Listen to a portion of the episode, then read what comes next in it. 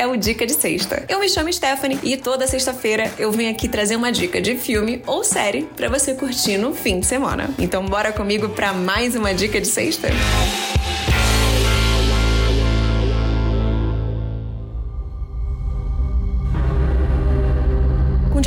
roteiro de Demian Rugna, que também dirigiu Aterrorizados em 2017, When Evil Lurks, ou O Mal que Nos Habita, como está sendo distribuído aqui no Brasil, foi produzido na Argentina e nos Estados Unidos e estreou ontem, dia 1 de fevereiro, aqui no Brasil, apesar de ser uma produção do ano passado. O filme começa com dois irmãos, o Pedro e o Jaime, encontrando um corpo completamente mutilado próximo à casa de uma senhora dentro da propriedade do Ruiz, que eu não sei bem se ele era um fazendeiro, um criador de cabra, sei lá, era o Ruiz. E quando eles vão investigar o que rolou, eles descobrem que um dos filhos dessa senhora está, como eles dizem, embichado, ou seja, possuído pelo ritmo ragatanga? Não, por uma entidade maligna. Só que quando eles tentam se livrar desse corpo, eles acabam dando uma mãozinha para esse capeta se liberar e aí várias coisas começam a acontecer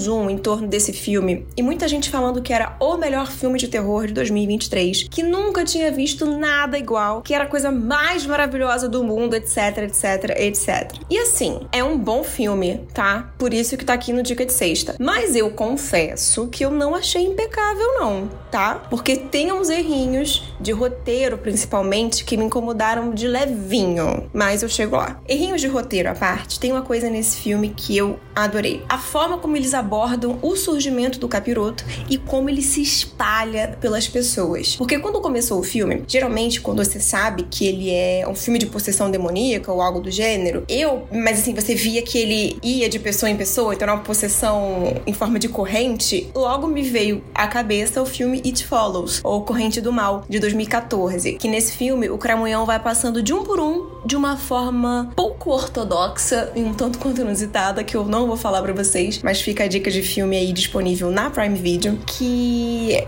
é diferente de como acontece em O Mal que nos habita, porque o capeta, ele tá mais para um vírus do que para uma possessão tradicional como a gente bem conhece. Ele se espalha por meio de objetos, tipo roupas, coisas que tiveram contato com o ambiteado e coisas assim, sabe? Então, eu achei isso muito legal e absolutamente inovador pro gênero terror, possessão demoníaca. Por ser um filme argentino, ele tem um ritmo diferente do tradicional. Eu achei que o começo é bem lento, mas depois que a gente tem o primeiro contato com o Ambitiado, a história já fica melhor e ela já caminha com uma outra velocidade. E outra coisa que eu adorei é que o diretor não tem medo de ser nojento. É um filme bem gore, como a gente chama, bem sanguinolento, com pus, com vômito, com blá, blá, blá. A maquiagem, ela é muito grotesca. Eu lembro de, de ter esquivado a cara umas três vezes. E não por medo, porque, ao contrário do que muita gente falou, esse filme não dá tanto medo assim. Mas por nojo, por estar vendo uma coisa extremamente asquerosa na tela. Então eu lembro de ter. Ai,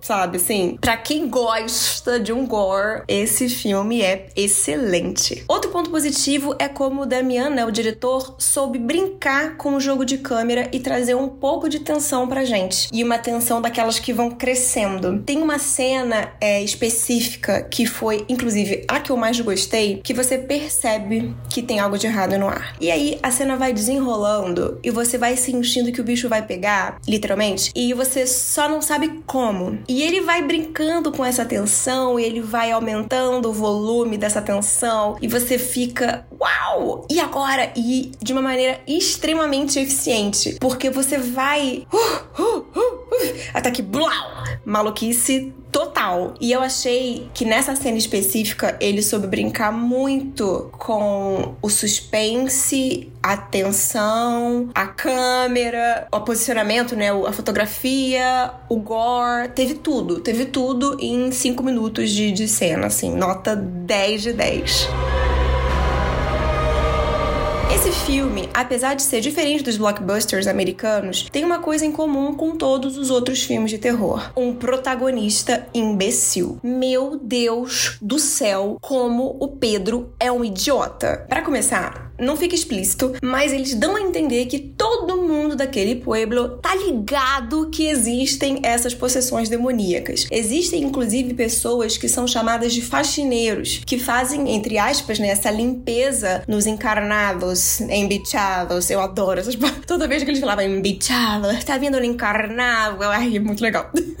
e eles fazem essas limpezas nas pessoas que estão possuídas. E além disso, existem umas sete regras para lidar com os embichados, que eu não me lembro de todas, mas tem algumas do tipo: não pode usar luz elétrica, não pode falar o nome do capeta, e uma que parece ser a principal, não pode matar os encarnados com armas de fogo. Acho que por causa da pólvora, não, tem, não entendi muito bem. E ele sabe disso. O Pedrocas, ele tá ligado, porque em algumas cenas ele orienta pessoas a não matarem os embichados com arma de fogo. Mas tem horas que parece que ele não tá nem aí, que ele caga para as regras que ele conhece e que todo mundo conhece, e você fica meio, querido, tudo bom? O que que houve? Fica direito!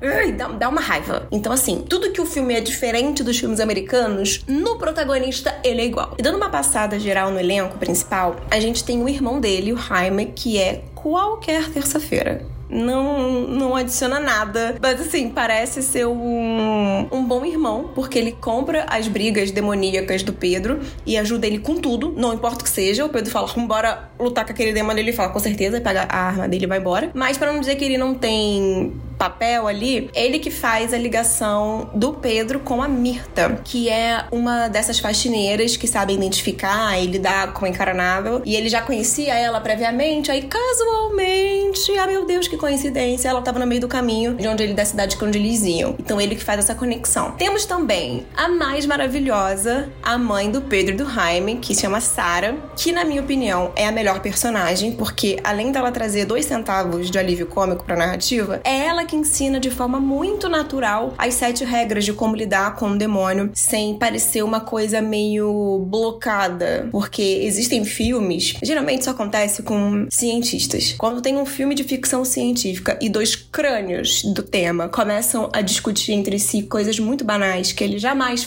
falariam um pro outro porque eles sabem do que eles estão falando, mas você, telespectador, precisa entender o do, o do acontecimento, acaba ficando uma coisa muito idiota né? Tipo, por quê? No caso desse filme, todos eles sabiam das regras, das sete regras. Mas a avó, né, a mãe do Pedro, ensina as sete regras pro neto, que é pequenininho. E não sabia e começa a questionar ela. E ela faz isso com uma naturalidade. Aí vem também essa sensação de um pouco de alívio na tensão da narrativa. Ela trata do tema como se ela realmente estivesse falando sobre essa lenda urbana e tudo mais. Então fica muito gostoso, assim, muito gostoso, a palavra é uma expressão meio forte forte com um filme de terror. Mas fica interessante a forma como isso foi incluído no filme.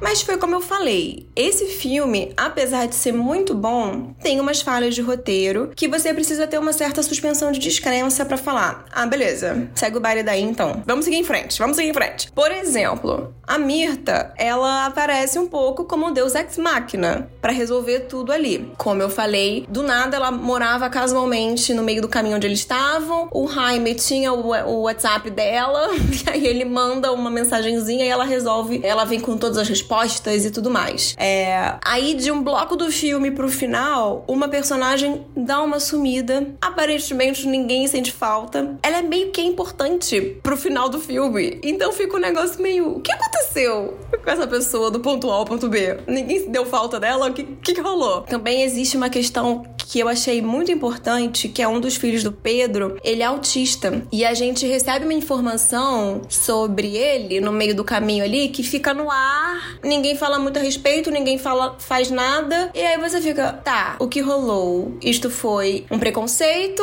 ou isto foi uma informação relevante para o filme? Fica aí no ar. Enfim, algumas coisinhas que eu mudaria, mas que de um modo geral, o filme é legal. eu acho que para quem curte um terror mais violento, mais sanguinolento, é sim uma boa pedida. Eu gostei de ter assistido. Mais uma vez, existem essas falhas no roteiro? Sim, mas a experiência foi legal, porque eu sou fã de filme de terror e eu curti muito essa nova pegada de, de possessão. E eu acho que se você curte, mais uma vez, essa coisa mais violenta, ver no cinema vai ser uma excelente pedida. Agora, uma coisa que me preocupa é o filme parece que termina como se fosse um final de primeira temporada. Ele deixa um caminho aberto para futuras sequências, provavelmente plural. E assim, eu não sei sinceramente, se esse filme funcionaria tendo uma sequência. Ainda mais se precisar contar com o imbecil do Pedro, esse inútil, imprestável, enfim. E é aquilo. Já falei aqui uma vez, eu odeio finais abertos, mas pela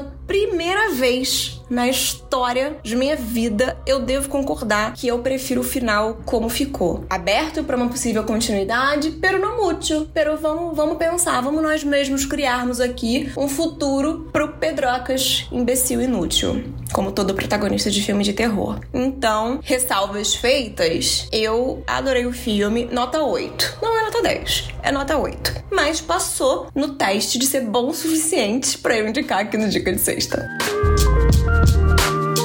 E se você curtiu esse episódio, não esquece de deixar a sua avaliação. E claro, compartilhe esse podcast com seus amigos, sua família ou quem você acha que vai curtir um bom filme de terror. E semana que vem eu tô de volta com mais uma dica. Um beijo e até a próxima sexta.